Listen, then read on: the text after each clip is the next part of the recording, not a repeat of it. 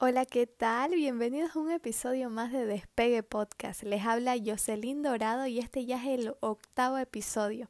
En esta ocasión vamos a hablar con Camila Yani, una amiga mía que conocí en Las Vegas y nos va a contar sobre su experiencia por los Estados Unidos. Empieza su viaje en Texas, eh, fue a la Comic Con, luego se fue a una granja y de ahí se pasó a Las Vegas. Está muy divertido y también nos enseña cómo viajar barato. Así que, sin más que decir, empecemos. En esta ocasión vamos a hablar con Camila. Cami, ¿cómo estás? Buenas noches. Presentate para todos, por favor. Hola, José, ¿qué tal? Eh, bueno, soy de mm, Argentina, la ciudad de Buenos Aires, porteña. Soy estudiante de operación técnica de radio bueno, el año pasado por el viaje este justo del que vamos a hablar hoy, eh, se cortó un poco ahí la cosa, pero bueno, este año retomé y estoy ahí estudiando en medio de una pandemia global, ¿no? Súper, sí, eso te iba a preguntar eh, qué andabas haciendo, pero creo que, o sea, es bueno para retomar eh, los estudios, por lo menos. Sí, sí, es, es rarísimo toda la modalidad esta así online. Eh, además de mi carrera es muy práctica y es, estar en un estudio de radio en realidad.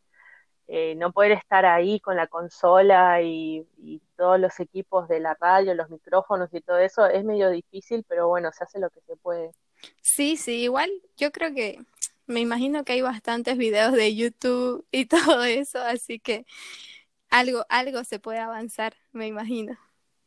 Sí, sí, hay de todo, por suerte, hay bastante material, pero es como, es un poco como todo, que se extraña la vida de antes, ¿viste? No es lo mismo, nunca llega a ser lo mismo, pero se intenta, se intenta hacer lo mejor posible siempre. Bueno, y bueno, a otros temas más felices, contanos un poquito. Sí, por favor. ¿De dónde nacen esas ganas de viajar? Y siempre me gustó viajar, pero mm, era los, la mayoría de los viajes que hice siempre fue en familia, de vacaciones de verano. Eh, después ya un poco más de grande eh, me fui de viaje un par de veces con mis amigas, que creo que esos son los mejores viajes. Eh, así, viste, por acá cerca, por el país, porque hay lugares hermosos igualmente. Me fui al sur con amigas, me fui a Córdoba, eh, me fui a varios lugares eh, y después este en realidad fue mi primer viaje completamente sola. Eh, fue una experiencia completamente nueva y, creo que de todos los viajes, perdona a la gente que me acompañó en los viajes, pero creo que la mejor experiencia que tuve fue sola. Sí. lamento a todas mis amigas, pero creo que viajar sola es tan distinto y tan único que no es que no quiera viajar con gente, pero es muy especial, me parece. Sí, sí, sí. Y bueno, igual los amigos entienden, ¿no? Porque yo he tenido amigas con las que sí he viajado acompañada y luego me tocó eh, viajar sola, ¿no? Lo elegí y claro, al principio era, ay, ¿por qué? Pero luego ellas igual es como que ya luego viajaron solas y se dieron cuenta, ¿no? De lo, lo diferente que es. Pero bueno, entonces vamos a hablar en esta ocasión de, de ese tu primer viaje sola, completamente sola, a, Estados Unidos. Contanos un poco de dónde, de dónde nace esa idea, cómo fue. Bueno, en realidad eh, fue muy todo de imprevisto. Fue el, digamos, el 2018 cuando estaba planeando el viaje para 2019. Eh, fue un año medio duro para mí. Eh, a nivel personal, era como, viste, esos momentos donde no te sale bien nada, como que todo está al revés. Donde te perdes un poco. Como que no, me hallaba. es donde todo cuesta, viste, es como iba, es también, eh, bueno, en ese momento había empezado mi carrera, que era algo que a mí me gustaba, pero me costaba también.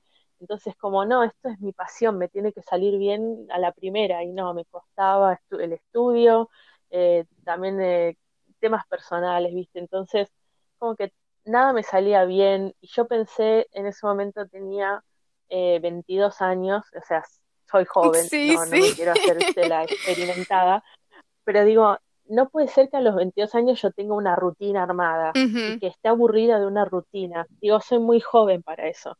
Entonces tengo que salir de la rutina y era también literalmente tengo que dejar de caminar las mismas calles, pensé. Eh, no es una cuestión así, no me quiero hacer la poeta, sino es literalmente no quiero caminar por la misma vereda de mi casa todos los días y caminar por el mismo parque y salir a los mismos lugares siempre, todos los fines de semana, el mismo boliche, es como que me había cansado de todo. Y dije, tengo que salir, tengo que irme lejos. Eh, para mí me daba igual si, no sé, si me iba a Uruguay, que está acá enfrente, por así decirlo, cruzas el, el, y te vas a Uruguay o irme a Estados Unidos o a Europa. Sí, es hermoso. O sea, era, tenía que salir de, de mi zona, de mi zona conocida y de, también de vuelta, perdón a toda la gente que me conoce, pero tenía que dejar de ver a la gente, a mi gente conocida, es como que necesitaba caras nuevas, lugares nuevos. Sí, sí, sí, te súper entiendo. Siempre fue un deseo para mí ir a Estados Unidos que nunca había ido. Bueno, antes de este viaje yo ni siquiera tenía pasaporte, así que antes uno de los preparativos era sacarme pasaporte desde cero, la visa de Estados Unidos. Y se me ocurrió Estados Unidos porque es entre las dos opciones que tenía, que era Estados Unidos o Europa, eh, es más cerca de Estados Unidos, nada más por eso empecé por ahí y siempre fue mi deseo de conocer Estados Unidos y dije, bueno, ¿por qué no? Eh, para ir a un lugar. Y después mi, mi única cosa que planifiqué desde acá, desde Argentina, antes de hacer el viaje, es por dónde iba a empezar. Después no tenía idea dónde iba a seguir, dónde iba a terminar, solo tenía un, límite de tiempo que eran seis meses, porque legalmente eso es lo que me podía quedar allá. Y después sabía que iba a empezar en Texas porque más o menos para la época que yo me quería ir, que me quería ir en marzo, abril, más o menos, eh, había una convención tipo la Comic Con, como para hacerlo más conocido, estas convenciones de, de cómics y de películas y series, y iba a haber una en Dallas, que queda en Texas, donde iba a ir Michael J. Fox y Christopher Lloyd, que son los actores de Volver al Futuro, Marty y el Doc, y yo soy hiper fanática de Volver al Futuro, me encanta, es mi película favorita, la vi 500 veces, sin exagerar, y iban a estar ellos ahí, y, y ellos se, se reúnen muy, muy cada tanto, y se iban a reunir en abril eh, perdón, en mayo, principio de mayo de 2019, y yo quería viajar en abril. Entonces dije, tengo que estar en Texas en mayo y tengo que ir a verlos. Y finalmente lo hice, por suerte, es una de las cosas más lindas que me pasó en la vida. Me saqué fotos con ellos y, los vi en persona. Eh, por eso yo sabía que iba a empezar en Texas. Y después cómo iba a seguir, no tenía idea. Pero entonces vos te eh, compraste como, que, como que tú, como que solamente el pasaje de ida.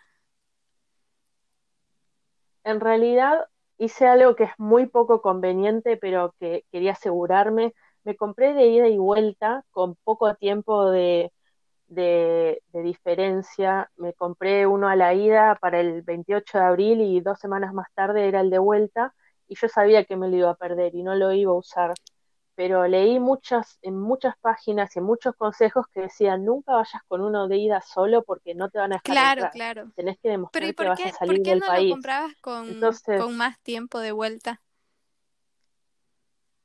Porque también decían que si te quedas más de, no sé, un mes, dos meses, yo me iba a quedar seis meses. Claro. Y que iba a ir y entrar a los, iba a salir a los seis meses, también estaba muy jugada. Entonces, yo sé que no es lo más conveniente y debe haber otras opciones mucho más eh, profesionales, digamos, mucho mejores. Pero en su momento fue lo que me surgió y lo vi en algunos consejos de decían, mira, vas a gastar plata porque vas a usar... yo dije, estaba tan cansada de buscar cosas que, y no encontraba como la solución de que, mira, esto es lo que tenés que hacer. Necesitaba un podcast como este de alguien que me diga, hace esto, ¿viste? yo no sé no, no encontré y dije, bueno, me pierdo el pasaje, lo voy a pagar porque tengo ganas nada más y no lo voy a usar. Pero bueno, me aseguro la entrada, que eso para mí ya es invaluable. Claro, ya era, ya era ganancia, ¿no? Porque para, para los argentinos les es difícil pedir la visa o cómo la piden? Y yo averiguando, también hice muchísima investigación para la visa porque son 160 eh, dólares cada vez que aplicas. Y pueden no dártela, no te dan explicación de por qué. La puedes volver a pedir, pero son otros 160 dólares. Eso era parte de mi presupuesto y yo iba gastando plata. A una anterior entrevistada le pasó tres veces. claro, yo me moría. Encima tenía un, un problema de tiempo, porque yo la saqué Mira, en febrero saqué mi pasaporte, en marzo estaba sacando la visa y en abril me iba a ir de viaje, entonces tampoco tenía tanto tiempo Para, para hacer todo y si no me salía bien a la primera tenía que apurarme y hacerlo bien a la segunda, sí o sí. Eh, por suerte me salió bien a la primera, pero mm, buscando información hay de todo, que te, porque también los formularios son todos en inglés, entonces te puedes equivocar algo tranquilamente y no hay excusa, si lo completaste mal, lo completaste mal y por eso te pueden rechazar. También hay muchas páginas que vos pagás para que te lo hagan ellos, y, pero igualmente tampoco te aseguran que va a ser bien, porque eso siempre corre por parte de la embajada. Entonces puedes pagar un servicio que, donde tampoco hay garantía. Y bueno, claro, yo lo que hice fue completar varias veces así como a modo de prueba, sin mandarlo, eh, y verificar o copiarme las preguntas y copiarlo en un Word y contestarlo yo y ver si estaba bien la respuesta, como más o menos comparar con, no sé, entras a YouTube y pones cómo completar un formulario de visa para Argentina y más o menos comparaba las mismas respuestas a ver si estaban bien y bueno, medio que me la jugué y me fue bien. También hay una parte que es una entrevista cara a cara que te hacen preguntas eh, sobre sobre qué haces, sobre si estudias. Yo en ese momento tampoco estaba estudiando, entonces vos tenés que mostrar que tenés algo. Claro, que, te, mantenga en el te país. va a hacer quedar en tu país. Claro, y yo no estaba estudiando, no estaba trabajando, no tenía nada, digamos. dicen que tal vez tener propiedades también, si tenés un auto o cosas así, ayuda, y yo no tengo nada. Entonces es como, bueno, iba medio. Ruleta rusa. Como, que Dios me ayude. Sí, totalmente. Totalmente. Tuve suerte que me hicieron preguntas de, no sé, de ¿a qué vas allá? Y yo decía, no, voy a ver a, voy a conocer a Michael Fox. Ah, bueno, listo, te misa, viste, como tuve suerte, pero no sé. Eh, creo que se dieron cuenta que era muy turista y que no iba a hacer nada raro por allá. Bueno, y entonces, ¿y cómo, o sea, lo único que tenías planificado era llegar, ir a la Comic Con sí, era, y ya era lo único que tenía. Eh, y también lo que tenía, lo único que tenía asegurado era dónde iba a ir a, estar, digamos, a vivir. Eh, que también ahí tuve medio un problema porque yo usé la aplicación Wordpackers eh, para encontrar un lugar. No encontré nada en Dallas porque se ve que ahí no hay hostels o por lo menos no hay que ofrezcan Wordpackers. Y lo que encontré más cercano era uno en Austin, eh, que era una, un hostel de, de, una familia de brasileros, ¿no? Que tenían ahí, entonces me, ya me habían dicho, sí, podés venir de tal a tal día, yo dije, estos días me voy a Dallas porque tengo mi Comic Con, así que me tengo que ir, y no había problema, entonces yo saqué mi vuelo a Austin, y cuando llego allá digo, pásenme la dirección, y cuando busco la dirección, era una dirección de San Antonio, y yo digo, ¿cómo San Antonio? Y me dicen, sí, San Antonio. Y yo digo, ¿no era en Austin? Y me dicen, no, tenemos dos sedes, una en Austin y una en San Antonio. No. pero te aceptamos para la de San Antonio, no la de Austin. Y yo digo, vos me estás cargando, yo estoy en el aeropuerto de Austin, ¿qué voy a hacer ahora? El tema es que hay, no sé si es un error de la página o qué, pero cuando el mismo hostel tiene más de una sede, no te dice de cuál te hablan.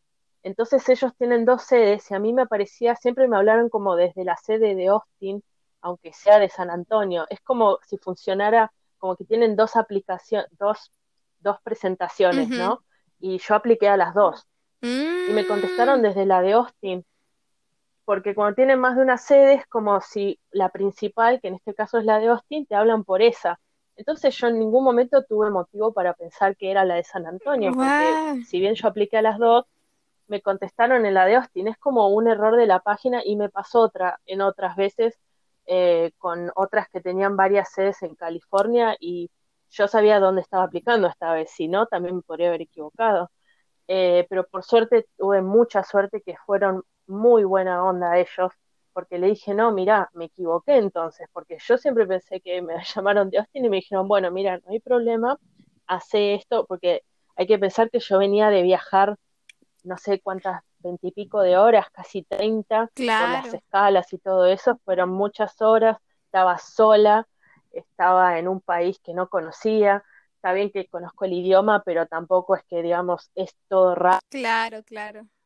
Y aparte era tu primera vez viajando totalmente sola, ¿no? Claro, totalmente sola, y ahí me sentí totalmente sola, porque dije, ¿qué hago ahora? No tenía nadie que me ayude, y yo preguntaba, pero no tenía mucho para hacer si estaba en la ciudad equivocada. Y me dijeron, no, mira, claro. salí, salís, te tomás un Uber, te tomás el Uber hasta la estación de, de los ómnibus. De ahí te tomás uno hasta San Antonio. Cuando te bajás en San Antonio, cruzás y hay una parada de colectivo, te tomás el colectivo y ese te deja en tal lugar, caminás cinco cuadras y estás en el hostel entonces dije, bueno, ok, viste, hice todo por pasos, fui en el Uber, fui hasta el micro, me tomé un micro de Austin a San Antonio, eh, de vuelta un montón de, bueno, no son un montón de horas, pero tuve que esperar hasta que venga y todo. Llegué de noche, llegué de noche destruida.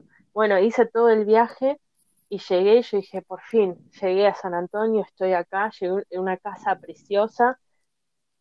Lo único que hice fue dormir, dormí hasta el día siguiente, no sé cuántas horas, eh, y después, bueno, ellos me dijeron, no, nosotros te pagamos el, el Uber y el micro y no te preocupes. Y ellos podrían haberse desentendido y decir, bueno, mala suerte, viste, nosotros te dijimos bien, pero por suerte fueron buena onda, hicieron todo eso y ellos me ayudaron eh, y me dijeron a dónde tenía que ir y cómo tenía que hacer, así que eh, por ese lado tuve suerte, pero ahí yo me mandé un lío porque fui a cualquier lado, la verdad. O sea, ya había empezado medio mal. Para ser sincera, el viaje tan organizado lo organicé mal para empezar. Pero bueno. Lo poco que organizaste no salió tan bien. Exactamente, o sea, organicé y hice lo que quise. No, no sé si organicé tanto como debería. Pero bueno, en definitiva llegué, un día después, pero llegué igual. Claro, pero ahí ibas a hacer algún voluntariado o solo te estabas hospedando. Sí, ahí hice todo mi viaje, hice voluntariado. Mira, en los seis meses que estuve ahí, creo que ninguna noche pagué, pagué para estar. Eh, ah, bueno, sí, una sola noche, en los seis meses. Siempre hice voluntariado de quedarme en un lugar y trabajar en el hostel a cambio de estadía gratis. Eh, y así que eh, todo eso a través de Worldpackers. Y sí, ya, o sea, llegué ese día, descansé y ya al día siguiente a las 10 de la mañana estaba despierta para empezar mi primer día de entrenamiento y estar ahí en el hostel. ¿Y qué tal esa, esa experiencia? ¿Era la primera vez que hacías un voluntariado? Sí, era la primera vez y la verdad muy bien, eh, no es para nada agotador ni difícil. Eh, a mí me tocó, era un matrimonio de brasileros que yo ya estaban ahí hace varios meses, o sea que la tenían clarísima con todas las cosas que había que hacer. Y me enseñaron en dos días y después me dijeron, bueno, vos de lunes a miércoles y nosotros jueves a domingo, listo, listo, y nada más. Y lo que me tocaba a mí era limpiar, pero era súper, era superficial, era, no sé, barrer un par de cosas y limpiar los platos que la gente dejaba sucios y nada más. Era re fácil. Eh, y me llevaba tal vez, no sé, 40 minutos a la mañana, entonces yo me levantaba, desayunaba, limpiaba 40 minutos y después tenía el día entero libre para mí. Y bueno, ahí en San Antonio no había mucha gente, la verdad. Era un hostel que es, es una casa refaccionada y tendría unas cinco o seis habitaciones, no muchas, y tampoco iba mucha.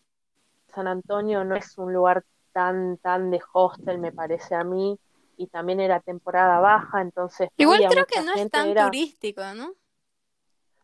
Claro, no sé si es tan turístico y tampoco es muy del ambiente de hostel, tal vez Austin, donde yo eh, apliqué la primera vez que me dijeron que no podía ir, era porque estaba lleno de gente. Entonces, Austin sí debe ser mucho más turístico y sí hay más gente que se da como para ir al hostel.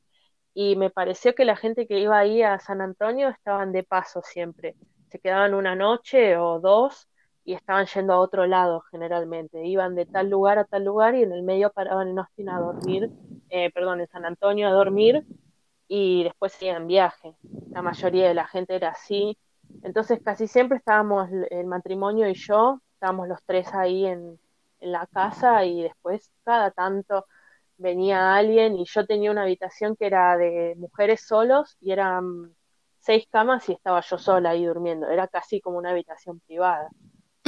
O sea que no había mucha gente que se hospedara y tampoco había otros voluntarios. Claro, para nada, era muy, era todo como una experiencia muy de poca gente y muy como personal. Entonces todo ese tiempo estuve más que yo sola y medio que salí a explorar la ciudad sola. Y eso es lo bueno también de viajar sola, que manejaba mis tiempos y tal vez un día, no sé, llovía y no me daba ganas de salir a hacer algo y decía, bueno, me quedo durmiendo la siesta, no pasa nada. Eh, pero sí, era, era, éramos poca gente ahí. Sí. Súper. ¿Y después de ahí a dónde fuiste? O sea, cuando estuviste ahí, eh, no era la Comic Con. ¿no? ¿O sí? Eh, estuve ahí y me fui un par de días y volví. Es como que tenía mi base en San Antonio. Me Ah, fui dos días a Dallas. Me fui dos días a Dallas con nada, una mochila con un cambio de ropa y nada más. Y, y estuve, o sea, llegué a Dallas y ni bien llegué, almorcé algo y me fui a la, a la Comic Con eh, y estuve ahí el día entero, después salí, me fui a dormir a un hostel, que es la única vez que pagué para dormir en un lugar, eh, un hostel de 20 dólares, horrible, completamente horrible. O sea, yo entré, era un lugar todo oscuro, no había ni una sola luz, entré, estaba la puerta abierta ya, eh, un perro que me ladraba, que no me dejaba entrar, y yo como, no, no, tranquilo, tranquilo, tranquilo, no voy a hacer nada. Y entré y toda la gente con, con mala cara, viste, como, ¿qué, ¿quién sos? ¿Qué haces acá? Y yo como, si quieren les muestro que era un Airbnb, viste, como, si quieren les muestro que pagué el Ah, Airbnb, no, no me colé, no me colé ni nada. Y ahí dormí en una cama horrenda, todo mal ese lugar, pero bueno, era para era solo dormir y una nada noche. más, una noche. Sí, no pasa nada, tampoco me iba a hacer, viste, la delicada ni nada, pero era para dormir, bañarme y desayunar y me fui, es lo único, por suerte. Eh, y después el segundo día fueron dos días de, de la convención Ajá. ¿Y qué tal esa experiencia? uff, es tremendo, porque bueno, yo soy, acá se nota todo lo nerd que soy, eh, porque esas cosas a mí me encantan y nunca había estado en una convención tan grande. Eh, bueno, tengo que aclarar, yo digo que es como la Comic Con porque todo el mundo la reconoce si yo digo Comic Con. Eh, se llama en realidad Fan, Fan Expo Dallas, que ese nombre yo tampoco lo conocía antes de esta exposición, pero es tipo. Comic Con de la cantidad de gente que va, es impresionante. Empezaba creo que a las 9 de la mañana y terminaba a las 10 11 de la noche y después, bueno, más específicamente para lo que yo fui, que eran Michael J. Fox y Christopher Lloyd, eh, que me saqué las fotos con ellos, me saqué una foto en el DeLorean, que nunca había estado cerca de un DeLorean, y los conocí y le pude decir a la cara a Michael Fox, te amo, te amo, con lágrimas en los ojos, es, es irreal, o sea, para mí Sí, sí, es, es alguien que literalmente lo vi 500 veces en una pantalla actuando una película, me sé los guiones de memoria y todo, y lo estaba viendo en persona.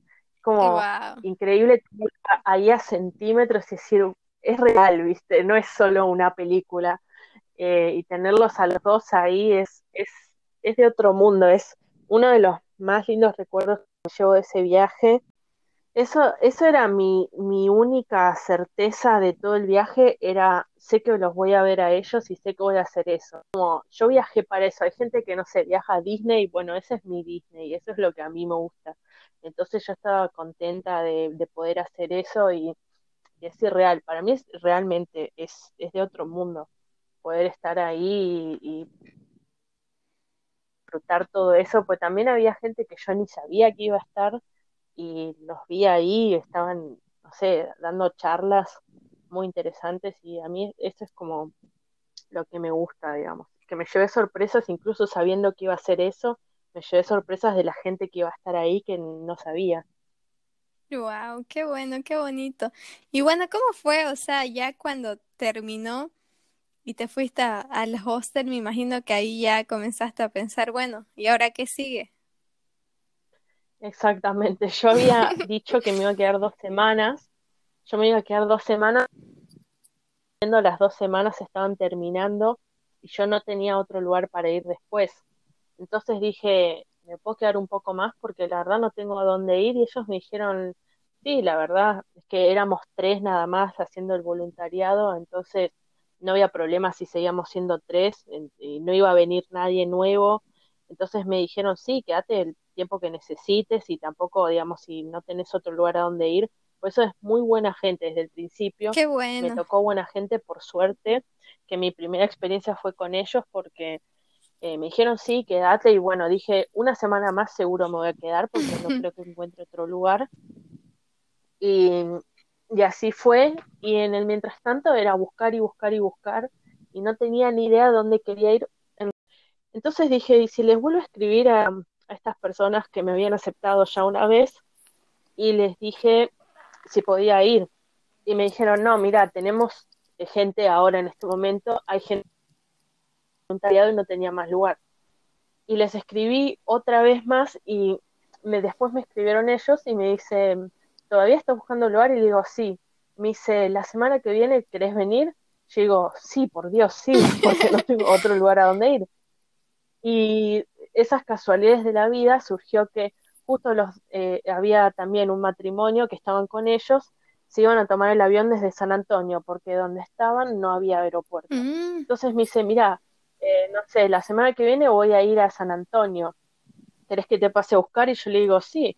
Y mi hostel quedaba como a, no sé, 10 minutos del aeropuerto. Entonces iba a uy, estar de camino. Y me, y me pasó a buscar en su camioneta y fuimos. Y menos mal porque si no, no sé cómo iba a llegar. Eh, porque terminé yendo a Menard, que se llama este lugar. Es un pueblito de, creo que son 800 personas nada más. Es un pueblito en medio de la nada y no hay transporte que me lleve ahí. Entonces, sinceramente no sé cómo iba a llegar si no. Y tuve la suerte que justo cuando yo se me terminaban las tres semanas de estar en este hostel, era el mismo día que ella iba a venir eh, a dejar a los otros chicos, así que me sumé y listo. Súper. Y esas casualidades, la verdad que, no sé, a mí igual eso me sorprendió mucho de viajar sola. Es como, no sé, siempre pasa algo que se conecta con otra cosa y es como terminan pasando cosas inesperadas. O Sí, sea, que exactamente. capaz viajando con Sí, alguien no, no suceden así. Claro, porque encima yo tal vez me imagino de veces que yo decía, me tengo que quedar una semana más en San Antonio porque no tengo otro lugar donde ir. Y tal vez otra persona me dice, no, no me quiero quedar más acá y ¿qué hago? ¿Viste? Entonces era realmente tener mis propios tiempos y mis propios, digamos, no, nunca sentí la presión de tener que moverme a otro lugar sí o sí. Entonces yo decía, bueno, es una semana más, es una semana, tampoco es. Claro, Y si me tengo que quedar una semana más, me quedo. Y justo se dio perfecto que podía ir a este nuevo lugar y dije, sí, es hora de seguir mi viaje y no quedarme siempre en San Antonio.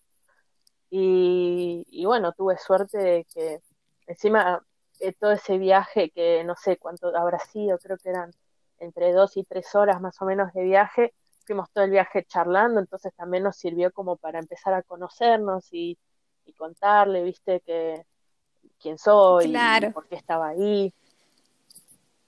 Entonces también nos sirvió para conectar desde, desde un principio, digamos. Súper. ¿Y cómo te fue ahí? me fue genial. Em, creo que me, me gustó más que San Antonio porque San Antonio es lindo, pero es una ciudad y yo soy de ciudad, yo nací y viví toda mi vida en una ciudad.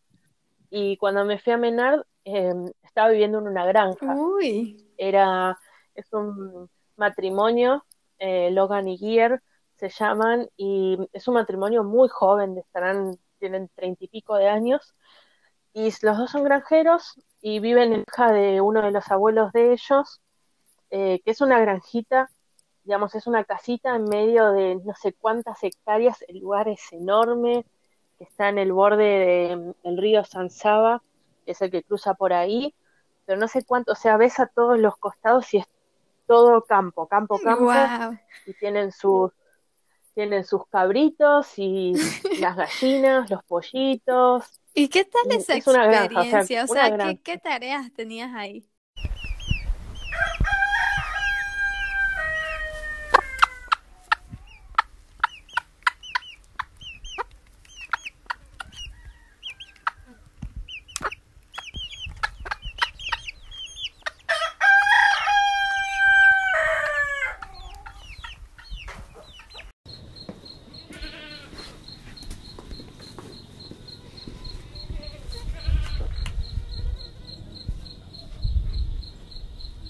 Y tenía eh, como tarea todos los días, tenía que alimentar a las gallinas y a los pollitos que estaban en áreas separadas. Era muy gracioso porque las gallinas cuando las iba a alimentar ya sabían. Entonces es muy gracioso que me seguían a todos lados. Eh, eso era como mis tareas de siempre, era como, bueno, vos te encargás de eso. Algo que era muy importante para ellos, eh, que era, yo me encargaba de hacer la comida, entonces mm. hacía siempre el almuerzo y la cena, que parece que no es mucho, pero para ellos me decían, ¿no? Ellos se levantaban a las 3 de la mañana, cuando salía el sol ellos estaban despiertos. Y eran las 9 de la noche, 10, y seguían haciendo cosas, o sea, que estaban muertos de cansancio. Y ella me dice, imagínate que tengo que volver y hacer la cena y comer y estoy cansada. Entonces, em, mi función era como la ama de casa, decir, bueno, ustedes llegan y tienen el plato caliente para mí ella me decía que era invaluable porque era llegar de hacer todo esta labor físico y, decir, bueno, voy a comer rico y porque yo cocino muy bien, obviamente. decía, voy a comer rico y me voy a dormir, ¿viste? Es como esa tranquilidad de no tener que preocuparse por esas cosas. Eh, también, bueno, hice cosas como, no sé, jardinería, eh, cortar plantitas que estaban por ahí o ordeñar a las cabras. ¡Wow! Eh, ¿Ordeñaste eh, una cabra? Sí, ordeñé cabras. Es más fácil de lo que parece. ¿En serio? Yo, no, no voy a decir que soy. Sí. no voy a decir que soy muy, muy buena. Es como que al principio me costaba más, pero después es como, ¿querés ordeñar a la cabra? Lo más difícil es que se quede quieta. Pero una vez que le das comida, viste, como para que se quede tranquila, ya está. Es como que no es tan difícil ordeñar, igual es como, dejaron ordeñar un poquito y después es como, bueno, bueno, móvete, déjame a mí porque lo tengo que hacer rápido, ¿viste? Como, se nos va la luz, dale, móvete. Pero es como que me dejaban pretender que ordeñaba. Claro. Es como, sí, yo sé hacer esto.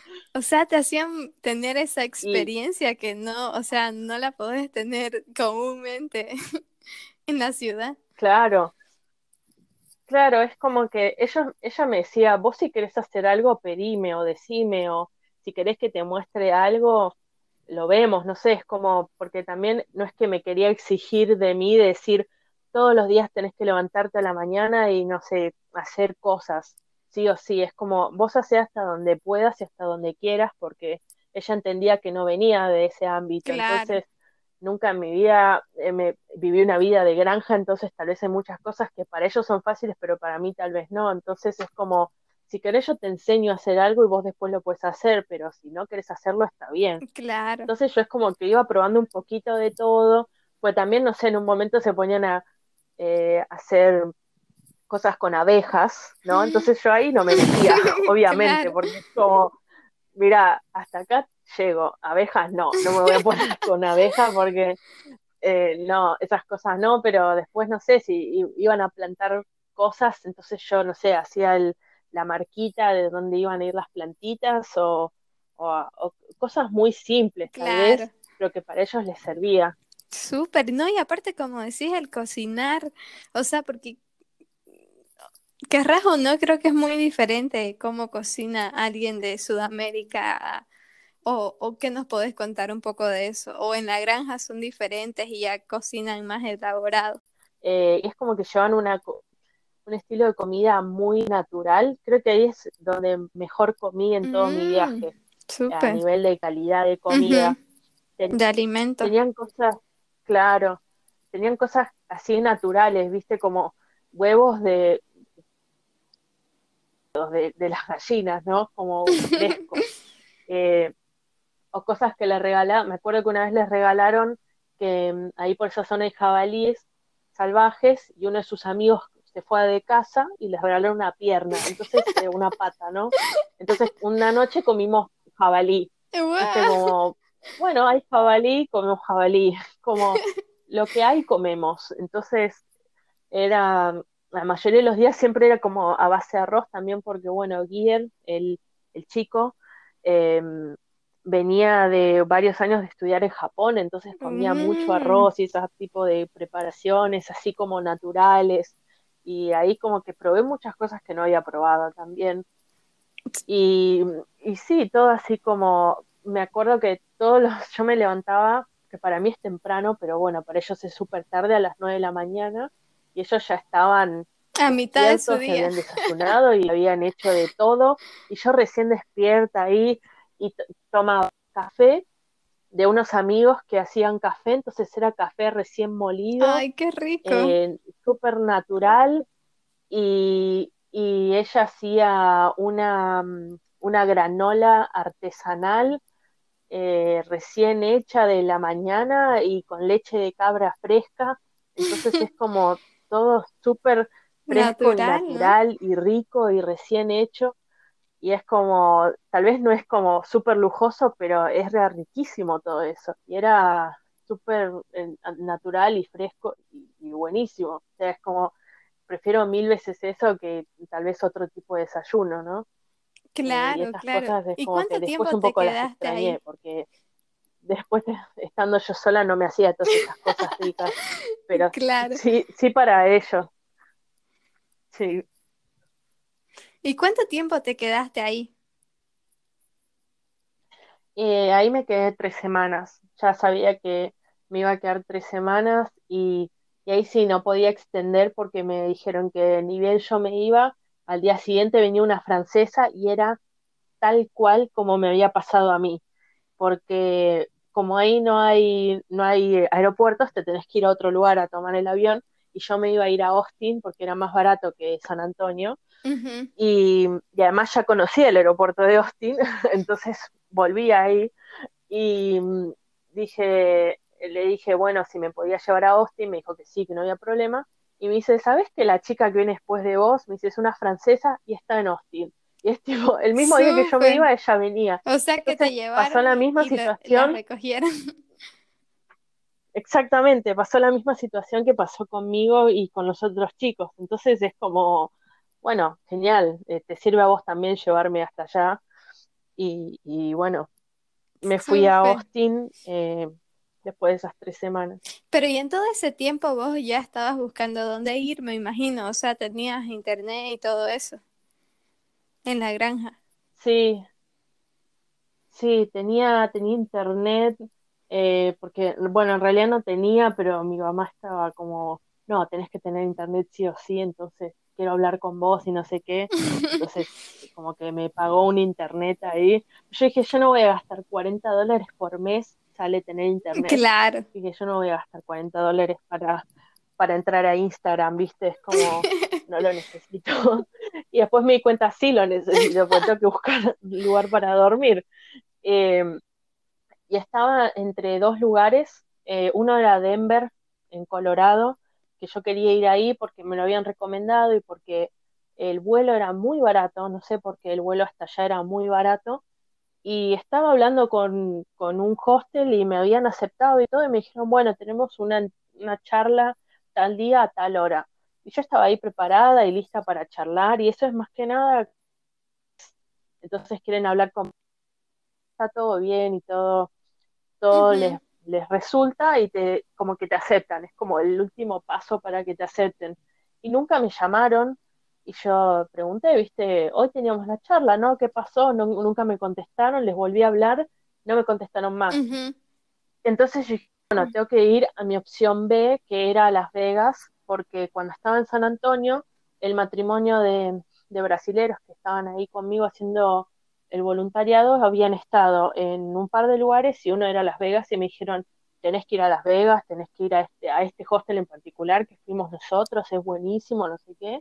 Y yo pensé, bueno, no está tan mal, porque mi idea original era hacer toda la costa oeste, entonces Las Vegas quedaba en el medio, quedaba justo en el medio entre Texas, Nevada en el medio y después California, y digo, bueno, voy ahí, voy un par de semanas, voy a Las Vegas y hablé y me aceptó al toque. Yo dije, quiero ir, bueno, vení y listo. Entonces fui a las... ¿Qué se, qué se llamaba? Eh, ¿El hostel? Eh, sí, sí, eh, ¿qué sé? El, el, dueño del hostel, ¿quién te respondió? Chandler me ah, dice, sí, me dijo, sí, vení. Fue como muy fácil. Dije, ¿en serio? Sí, sí, sí. Es como, me, lo único que te piden es de cuándo a cuándo. Y yo dije, llevo, no sé, tal día y me quedo dos semanas. Y me dijo, bueno, sí hay lugar para hacer una housekeeper, que es lo que yo venía haciendo igualmente, que es limpieza, porque podía ser recepción o limpieza. Eh, me tocó limpieza. Y dije, bueno, sí, perfecto. Llegó tal día a tal hora y me saqué el boleto de avión y fui. Eso fue, el, creo que lo más sencillo de todo el viaje fue conseguir ese lugar. Llegar a Las Vegas. Y bueno, ¿cómo fue tu llegada? Sí. Porque ya en sí el aeropuerto es un show. Ay, por Dios, sí. Yo venía también, eh, bueno, en el medio estuve una sola noche en, Austin porque eh, no me podía llevar el mismo día que yo me tomaba el avión, así que me llevó una noche antes pero me quedé en un, en un departamento de la hermana de ella, mm. eh, que me dijo, justo estaba de viaje, entonces estaba vacío el departamento y así yo no me tenía que pagar un lugar para estar una noche. Súper. Y me quedé ahí. Eh, y Austin, Austin es hermoso. Me da pena que solo estuve una noche porque me hubiese encantado recorrerlo más, la verdad. Se veía súper lindo. Eh, entonces yo venía de, de ahí, de Austin, y el viaje no fue muy muy largo, la verdad, pero sí como a mí me cansa mucho viajar en avión. No es que viajo mucho en avión, pero me cansa un montón. Y me acuerdo que también llegué como a las 10 de la noche y era estaba oscuro y estaba sola de vuelta. Es como que toda esa situación del viaje mucho no me gusta, pero bueno. Y, llegué al aeropuerto y después dije, ¿cómo hago para llegar de acá al hostel? Y como que había un colectivo que me llevaba de transporte público, pero no me convencía y bueno, después me tomé un Uber, no sé, y llegué al hostel, no sabía por dónde entrar porque es muy como confusa la puerta. Sí, a mí me pasó lo mismo, me dejaron como que en la puerta, viste, del otro garaje de... Claro, claro, claro. Tiene, pues tiene dos lugares para estacionar, entonces eh, no sabes dónde tiene que ser. Y a mí me dejaron también en el otro lugar Después hay un cartel enorme que te dice la recepción está allá, del otro lado. Pero yo no veía ninguna puerta, entonces no sabía por dónde entrar. Y estuve ahí con la valija dando vueltas de un lado para el otro hasta que vi a alguien entrar y digo, ah, debe ser acá. Y entré y era, era de noche y yo estaba cansada, tenía hambre porque no había comido todo el día. ¿Quién te recibió? O sea, solo había desayunado en Nolan. Nolan. Eh, sí. Y me, bueno, nada, me recibe y me dice la tarjeta con la que hiciste la reserva. Y yo digo, ¿qué reserva? Y me dice, como no reservaste una habitación? Y le digo, no, no soy staff. Ah, bueno, me dice, está bien, es como una historia distinta, pues yo le digo, yo no puse ninguna tarjeta. Eh, entonces me dice, bueno, no, dame el pasaporte. Eh, entonces ahí me anota todo y qué sé yo, y hay como unas ciertas reglas que tienen que seguir los recepcionistas. Y yo estaba como, dame la llave y déjame ir a dormir. Quiero ir es como lo que más quería hacer. Sí, no, pero tenía que seguir ciertas reglas, entonces me tenía que mostrar todo el hostel, la parte de adentro, la parte de afuera, me tenía que mostrar a los voluntarios, a los otros, así ya los conocía, me tenía que mostrar dónde estaba la oficina, porque ahí es donde yo empezaba el entrenamiento al día siguiente, me tenía que mostrar cuál era mi cama, cuál era la habitación. Entonces, como, bueno, obviamente no era culpa de él, era como lo que tenía que hacer por su trabajo. Pero yo estaba como, basta, basta, deja de hacerme el tour, quiero ir a dormir, quiero, quiero cenar algo, irme a dormir, es todo lo que quiero. Entonces, bueno, terminó todo ese tour, eh, que lo estoy exagerando, no fue tan malo, pero bueno, me, me cené encima una cosa que a las nueve cerraba la cocina, entonces yo digo, ¿qué voy a cenar si no me puedo cocinar? Y no sé, habré comido galletitas o algo así porque no tenía, no podía cocinarme.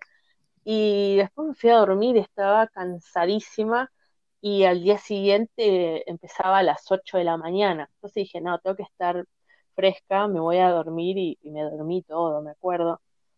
Pero esa primera sensación de Las Vegas es es súper aterrador, es como que es un lugar raro y llegar de noche a Las Vegas no lo recomiendo. Sí, a mí me pasó exactamente yo recomiendo llegar lo de mismo, o sea, fue como que yo igual del aeropuerto me llamé sí un Uber Pool y claro, o sea, era como, iban dejando a la gente, éramos tres creo, iban dejándolos y era como, obvio, en sus super hoteles, ¿no?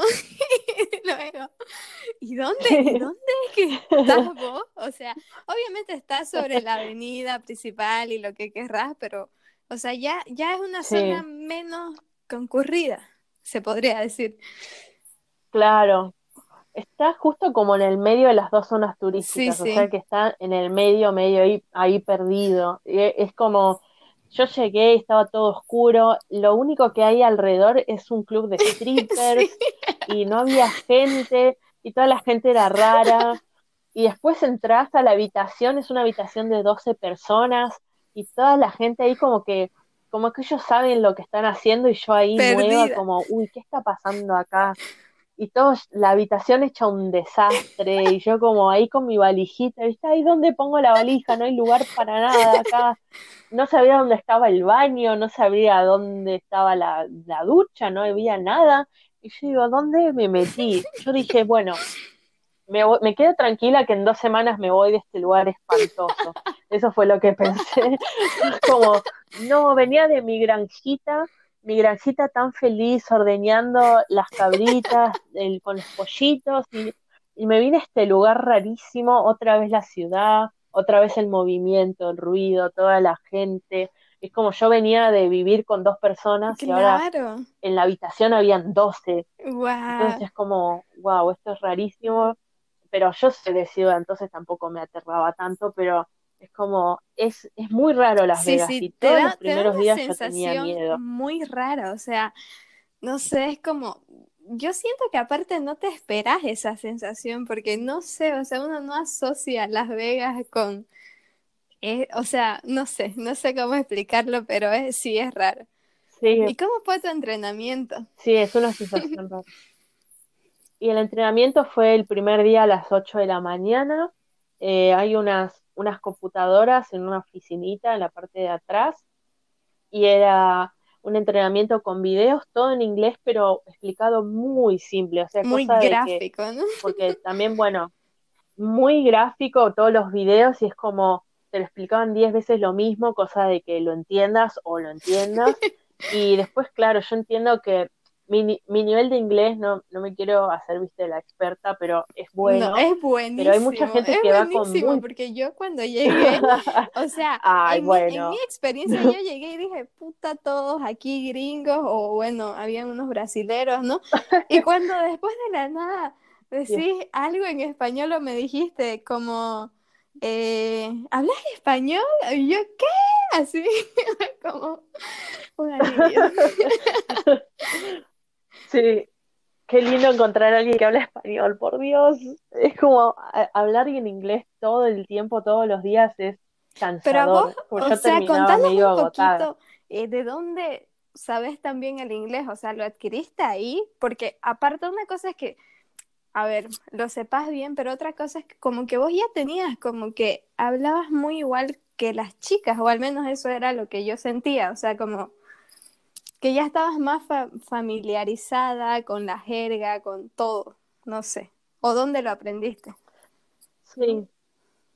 Eh, bueno, fui toda mi vida a colegio bilingüe desde que tengo cinco años. Ah, Entonces, a la mañana tenía mis clases normales de, del colegio y después a toda la tarde, yo entraba a las 8 de la mañana y me iba a las 5 de la tarde del colegio.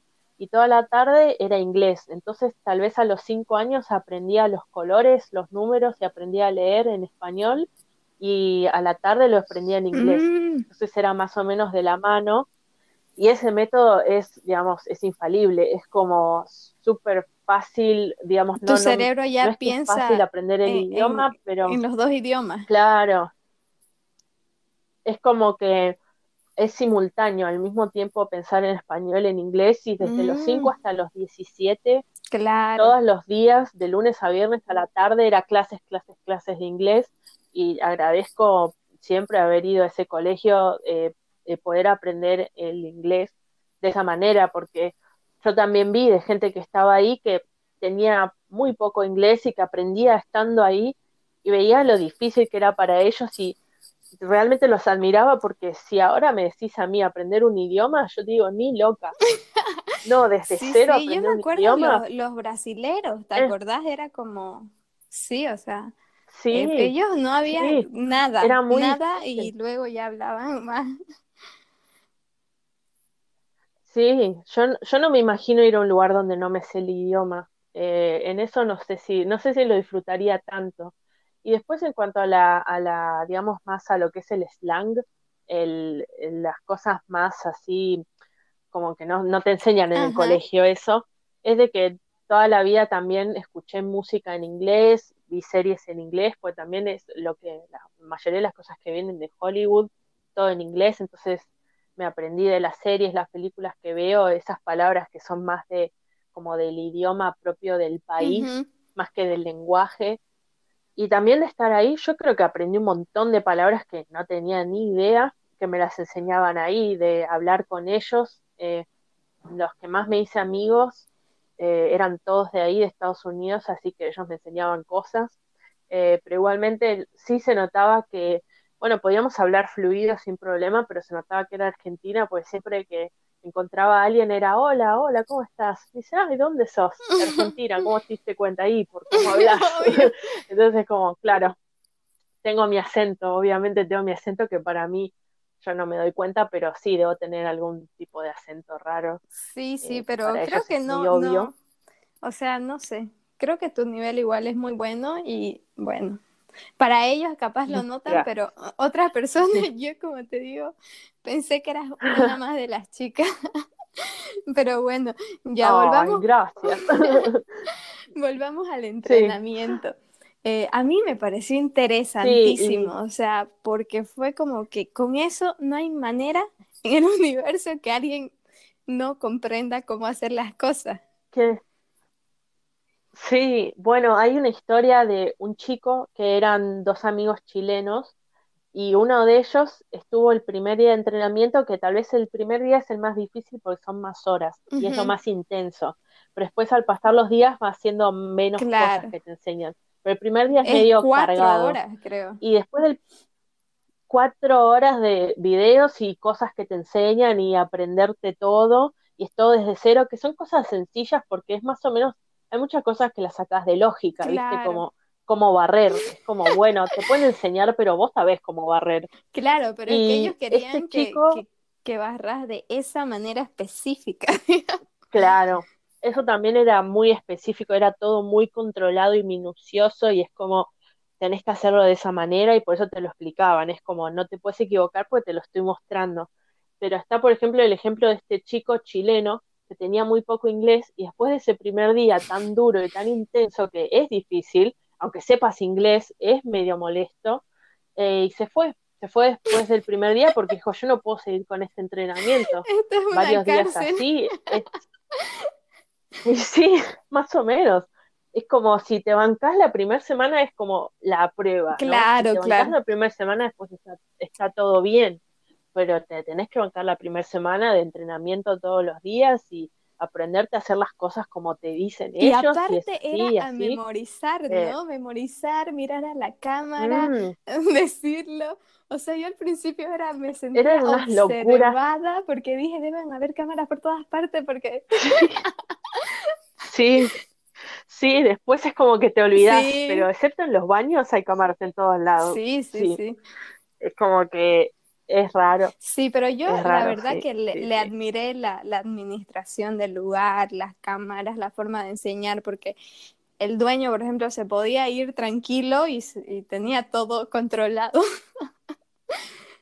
Claro, exacto. Yo notaba que estaba todo como muy bien organizado cuando se iba y nos dejaba solos y éramos un, un grupo de chicos de veintipico años eh, manejando un hostel entero. siguiendo reglas. para nosotros es natural porque es lo mismo que hacemos todos los días, pero cuando se iba el manager eh, estábamos solos y somos pibes de veintipico de años. Que podríamos hacer desastre. y, y no, y se mantenía todo perfecto, pues claro, mientras hagas lo que, lo que tenés que hacer, va a salir todo bien, no pasa nada. Entonces es como, sí, te tenés que aprender cómo hacer las cosas, pero una vez que te lo aprendes es súper fácil. Sí, sí. Es como, y después como que te encontrás, te haces, te haces, eh, digamos, tu propia rutina y lo vas haciendo a tu manera. Yo no sé si hacía todo perfectamente igual a como lo tenía que hacer, pero lo hacía bien. Entonces es como, mientras parezca que está bien hecho, está bien hecho. Ni sí, sí. Tampoco, ¿Y cómo fue tu primera semana? ¿Con quién fue la primera persona con la que tuviste amistad? Y la primera semana estuve con una chica que se llama Melissa, que ella es de España, entonces obviamente hablaba español, y también un chico que se llamaba Carlos, también de España, que es como, bueno, nos unió el idioma, que es como, ay, por fin alguien que habla español, eh, y estábamos los tres bastante juntos, y fue como que ellos me ayudaron un montón a empezar a abrirme un poco porque es, es abrumador pensar, yo pasaba de estar con dos personas a la vez a ser un grupo de, no sé, 20 personas del staff y toda gente que se conocía de antes y yo era como la, nueva. y como decir, ya todos tenían sus amigos hechos y yo es como, bueno, ¿en qué grupo me meto? ¿Con quién hablo? Y, y siempre está, viste, como hacerla nueva, es como de dónde sos, de dónde venís, eh, qué haces en Argentina, como toda esa historia, pero tener a alguien, tener a alguien que habla tu idioma es como que me unía más. Entonces todo ese primer tiempo estuve con ellos dos y estábamos los tres todo el tiempo juntos haciendo cosas, eh, saliendo. Y después ya con el tiempo era, bueno, un poco con todo el mundo.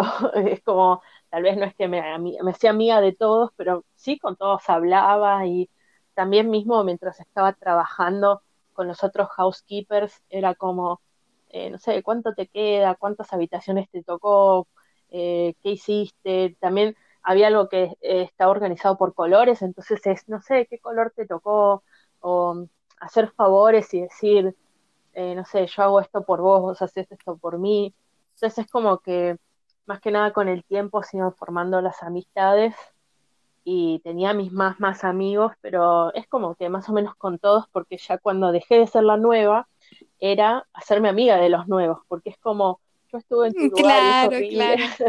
entonces es como em, introducir a los nuevos al grupo también, es como que siempre había alguien que, que estaba ahí como intermediario de entre los nuevos y los viejos, y como decir, bueno, unámonos todos en un gran grupo de amigos. Ay, sí, yo la verdad que te agradezco porque sí, yo creo que vos fuiste esa persona para mí porque, claro, o sea, era la, la, eras la única que hablaba español y fue como que sí, fue, fue clave cuando como que me, me, me dijiste, mira, esto es así, esto es así, todo en español, perfecto, sí, entendido, listo.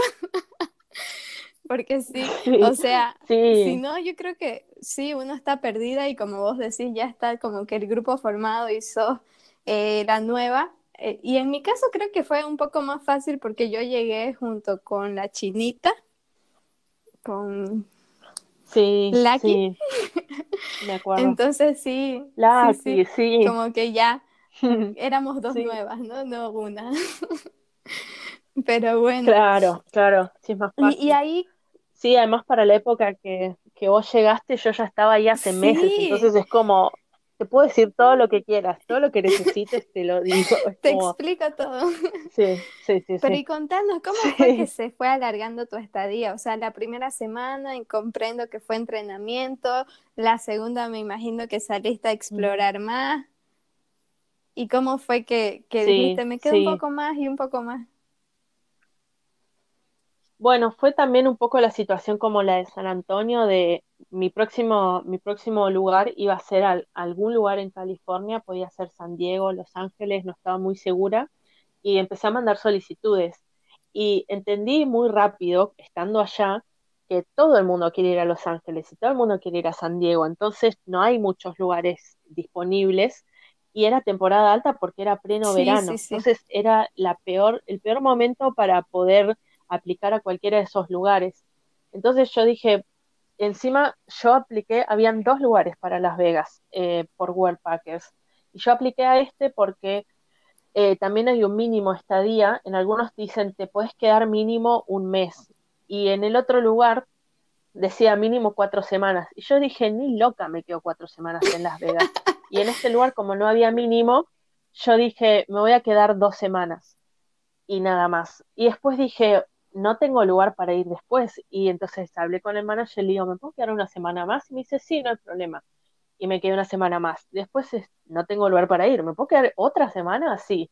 Y después ya empecé a agarrar el gusto y dije, para, ¿me quiero ir realmente? Porque yo estaba buscando un lugar para irme por inercia, como para decir, me tengo que ir a otro lugar y seguir explorando. Y yo dije, para, a mí me gusta Las Vegas, me gusta estar acá. Entonces era, en vez de una semana, ¿me puedo quedar un mes más acá?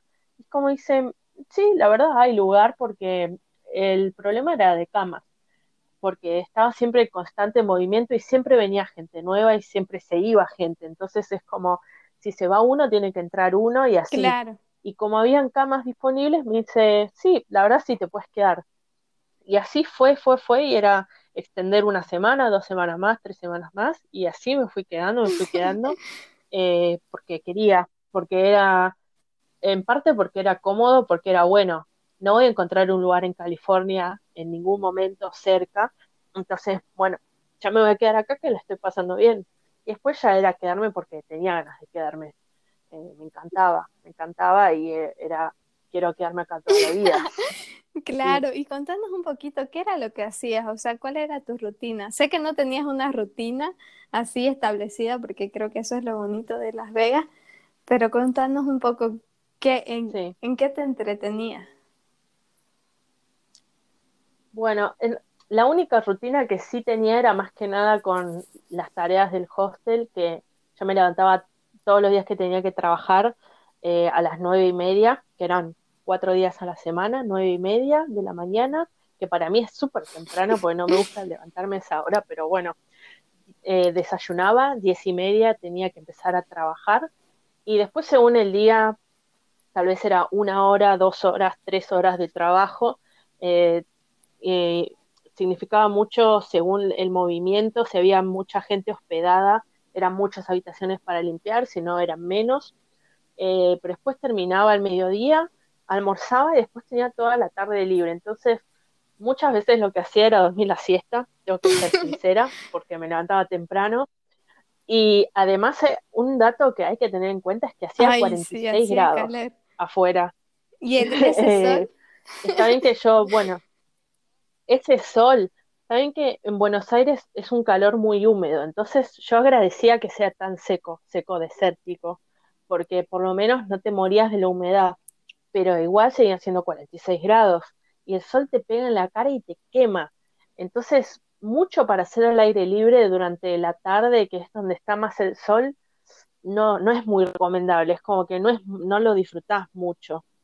Eh, pero lo que sí podía llegar a hacer es ir a las piletas, eh, que iba a las piletas de los hoteles así grandes, eh, estas piletas de lujo, y podía entrar gratis por las listas y tal vez hasta nos daban tragos gratis también. ¿Y eso cómo se lograba con, una amiga? Con las chicas que ya como que sabían la movida o cómo, o cómo era específicamente.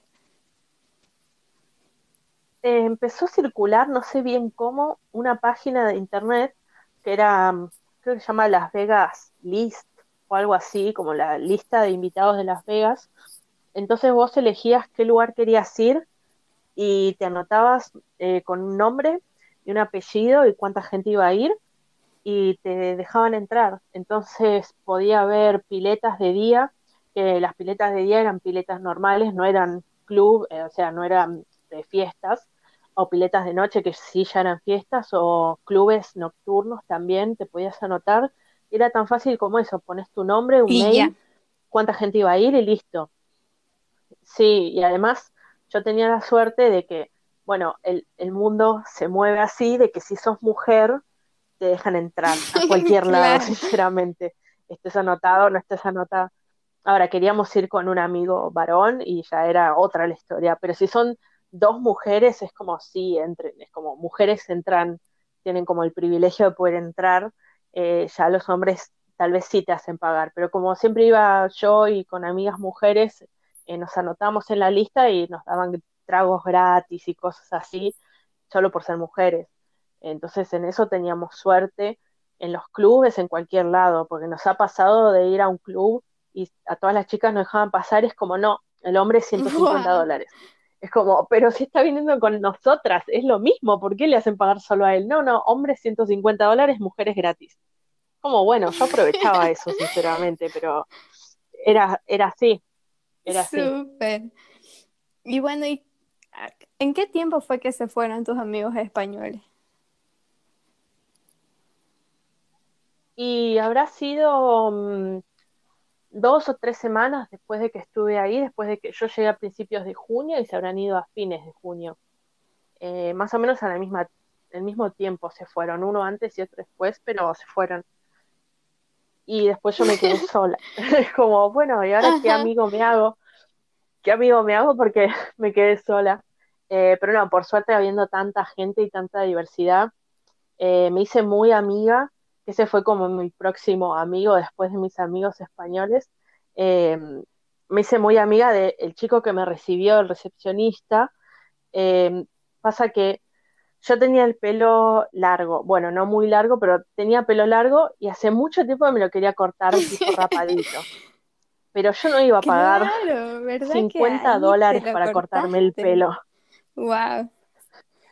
Claro, entonces eh, bueno, este amigo tiene el pelo rapado a cero. Entonces yo digo, ¿cómo puede ser que lo tenga siempre rapado a cero? Debe tener una máquina. Esa es como mi lógica. Entonces yo le digo, claro, yo le dije, tenés para cortar el pelo acá, ¿no? Entonces le digo, ¿no me puedes cortar? Y me dice, sí, obvio. Y bueno, me cortó el día, un, día me cortó el pelo. Ahí nació la amistad. y pasé de tenerlo. Y ahí nació la amistad eh, después, eh, en realidad surgió porque, bueno, yo tengo en la mano, en mi mano tengo un tatuaje que hice punks, viste, como el estilo de música. Entonces él me dice, como, vi tu tatuaje, ¿te gusta el punk? Le digo, sí, obvio. Y me dice, Pero a que a él se le renotaba, Entonces, bueno, ahí más que nada surgió. tenía un tatuaje en la cabeza, o sea, era muy obvio. Sí, sí, es, es uno de los grandes personajes raros de Las Vegas, pero es como me encanta la gente, me encanta la gente rara. La diversidad. Buenísimo, sé mi amigo. sí, hay, por eso yo creo que en Las Vegas hay algo para todo el mundo realmente. Eh, porque si me conoces a mí, sabes que yo no soy muy Las Vegas realmente.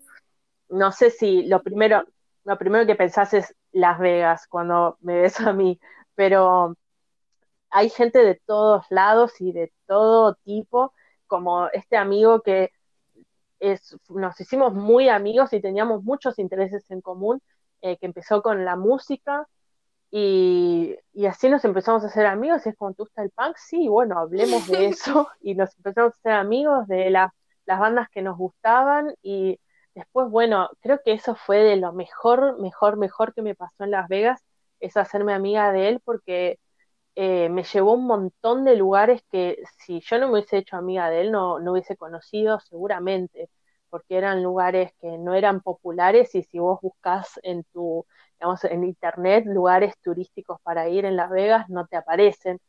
y fui a un montón de recitales con él, de bandas locales de Las Vegas y bandas que tal vez para mí son como, wow, no sé, fui a ver a Rancid o Black Flag, viste que son como, wow, son tremendas bandas y que Argentina no vienen, pero para ellos es como, es una gira local, porque ellos son de allá, entonces eh, van de California a Las Vegas, no es nada para ellos, pero para mí es una locura, entonces eh, gracias a este amigo vi todas estas bandas gigantes que para mí son, es un montón, y también fui a todos estos lugarcitos que son em, bares chiquititos donde la cerveza te sale dos dólares y todo el alcohol es barato y vos entrás y haces lo que querés y tocan bandas, eh, tocan cuatro o cinco bandas por noche que no las podría ver o conocer si no fuera por él.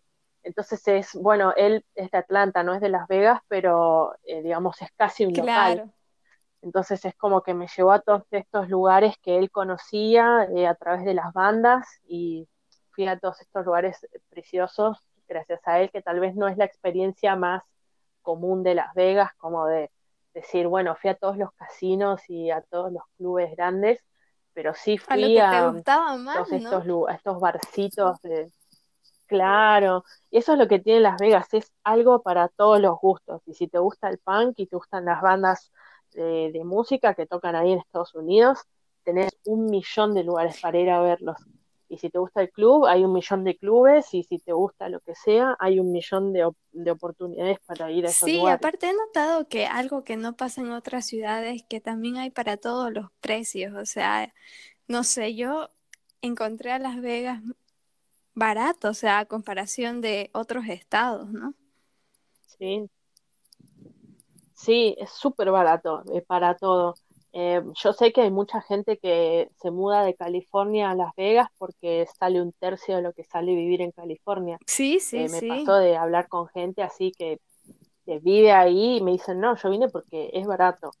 Eh, yo creo que mueve tanta plata por el turismo y claramente lo que más tiene es turismo, que los casinos pagan mucho de los impuestos y muchas de esas cosas que después los ciudadanos no tienen que pagar. Entonces la comida es barata, eh, si vivís ahí, pagarte un alquiler es más barato que en otros lugares, entonces sí, es súper barato y es una de las razones por las que me quedé tanto tiempo ahí, porque tenía un presupuesto muy ajustado y estando ahí no gastaba casi nada de plata. Y bueno, también estos lugares a los que yo iba, si quería ir a la pileta, iba gratis, pero también si quería ir a estos barcitos a ver estos recitales, también creo que no pagué para entrar a ninguno. Y después el alcohol es súper barato, entonces si no querés gastar plata, no gastás. Es como sí, elegir en dónde gastar plata y no gastar nada. Si no querés gastar nada, no gastas nada. Hay un montón de cosas para hacer gratis que son, son igual de buenas que las que pagas un montón. Sí, sí, la verdad que hay, hay muchas oportunidades en Las Vegas. Pero ya que tocaste el tema de presupuesto, ¿cuál era tu presupuesto? O sea, ¿tenías un límite, un presupuesto fijo para los seis meses? Y no, yo soy terrible para cualquier tipo de planificación. Entonces, sí tenía una cantidad de plata. Creo que tenía eh, 1.600 dólares. Era lo que tenía para gastar, sin contar los, los viajes y el avión que ya había pagado y todo eso. Se sabía que o sea, yo en mi cuenta del banco tenía 1.600 dólares para los seis meses, no es mucho. Entonces yo iba gastando, era como decía, mm, eso sale 20 dólares, no, mejor no gasto 20 dólares en eso. Y es como que era más o menos así. Esto sale 5, bueno, 5 sí vale la pena. Entonces, como que iba gastando más o menos así. Y cuando veía que me quedaba como con poca plata, era como, mejor dejo de gastar. Y tal. Me parece que hubo un mes que gasté, hice la cuenta, 30 dólares. En eh, es una locura. Sí, es una locura. no, es, nada. Sí, sí, sí. Yo igual, también me voy a hacer que sí. ¿Sí? Sí.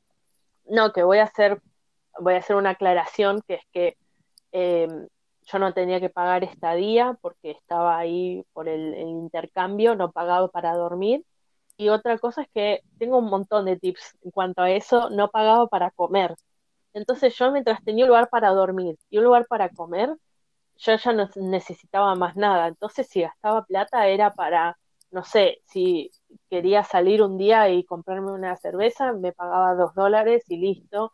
O tenía, eso sí, algo que era fijo, era todas las semanas me iba a comprar mi pack de cerveza y tenía mis 12 cervezas por semana, que me salían 9 dólares, entonces me gastaba 9 dólares por semana. Eh, eso era como lo único fijo que tenía, pero es como, también tampoco era indispensable, entonces si algún día quería ahorrar, decía, bueno, esta semana no tengo cerveza y me ahorraba 9 dólares. Claro. Pero después para comer, para comer no gastaba nada, cero pesos. Pero ¿y cómo, cómo le hacías para comer? Bueno, em, fue como, para mí fue natural, pero fue como raro que hay un estante ahí en el hostel que es eh, el estante de comida gratis y hay gente que deja comida entera y paquetes enteros de, no sé, de fideos, de arroz, de lo que sea, todo cerrado, ¿no? Pues, abierto no, no lo agarraba.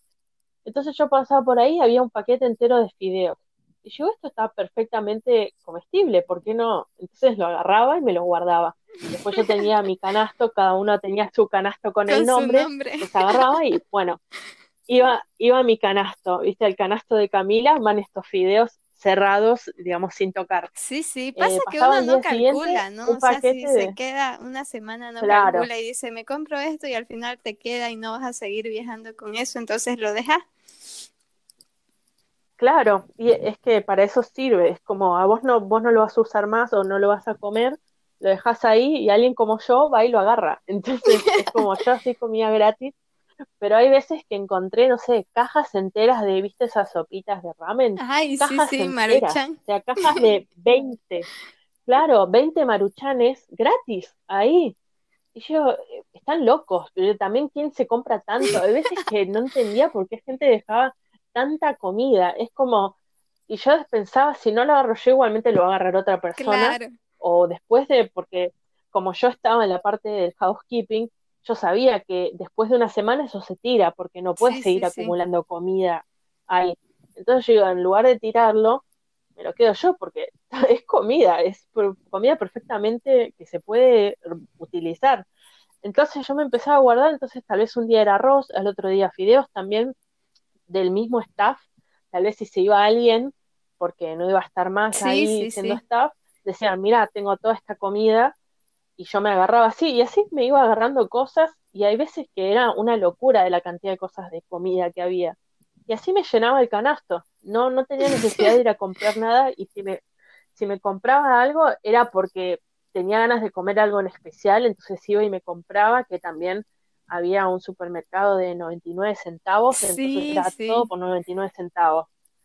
Entonces tampoco gastaba mucho, si tal vez un día tenía ganas de algo. También me pasó, no sé, del mismo, de, estaba cocinando de arroz con algo, ¿no? Y me dice, no, ¿sos vegetariana? Y digo, no. ¿Y por qué no le pones, no sé, algo? Digo, no, es que la carne es cara, le digo. Y vino uno y me dijo, ah, mira, yo me voy mañana, toma, y me regaló atún, eh, un par de latas de atún y pollo. Y yo no hice nada, o sea, yo lo estaba cocinando. él me vino a hablar y me ofreció, y yo dije, bueno, gracias, ¿viste? Como, como aceptar eh, lo que otros tienen, pueden darte y también estar atenta a decir, eh, bueno, si hay algo, también me pasó que eh, algún amigo recepcionista estaba trabajando y me mandaba un mensajito, me decía, vení ya a la recepción. ¿Qué pasó? No, no, vení ya, vení ya. Le digo, ¿qué pasa? Y me dice, mira, mira el, el, estante de cosas gratis. Y estaba lleno de comida. Entonces yo tenía la primicia y era como, yo era la primera en estar ahí y me sacaba todo lo que quería. Entonces es como también gente que me decía, bien, sí, es como estar, a, estar atenta y no tener vergüenza, porque tal vez más al principio me daba cosa decir, uy, siempre me agarro cosas del estante, como, como una garronera, ¿viste? Como, no. Pero después dije, para, si está en el estante de comida gratis es porque es para que otro lo agarre y no tiene nada de malo. Entonces, lo voy a hacer. sí, sí, sí. No, no hay que tener vergüenza en esas cosas. no, sí, cuando uno viaja, o sea, ya como que, no sé, o sea, creo que te limitas mucho si tenés vergüenza a ciertas cosas, o sea, no. Claro. Y bueno, ¿qué otra experiencia nos podés contar del hostel? Porque vos me contaste, wow, una que otra experiencia que yo dije, ¿por qué no llegué un poquito antes?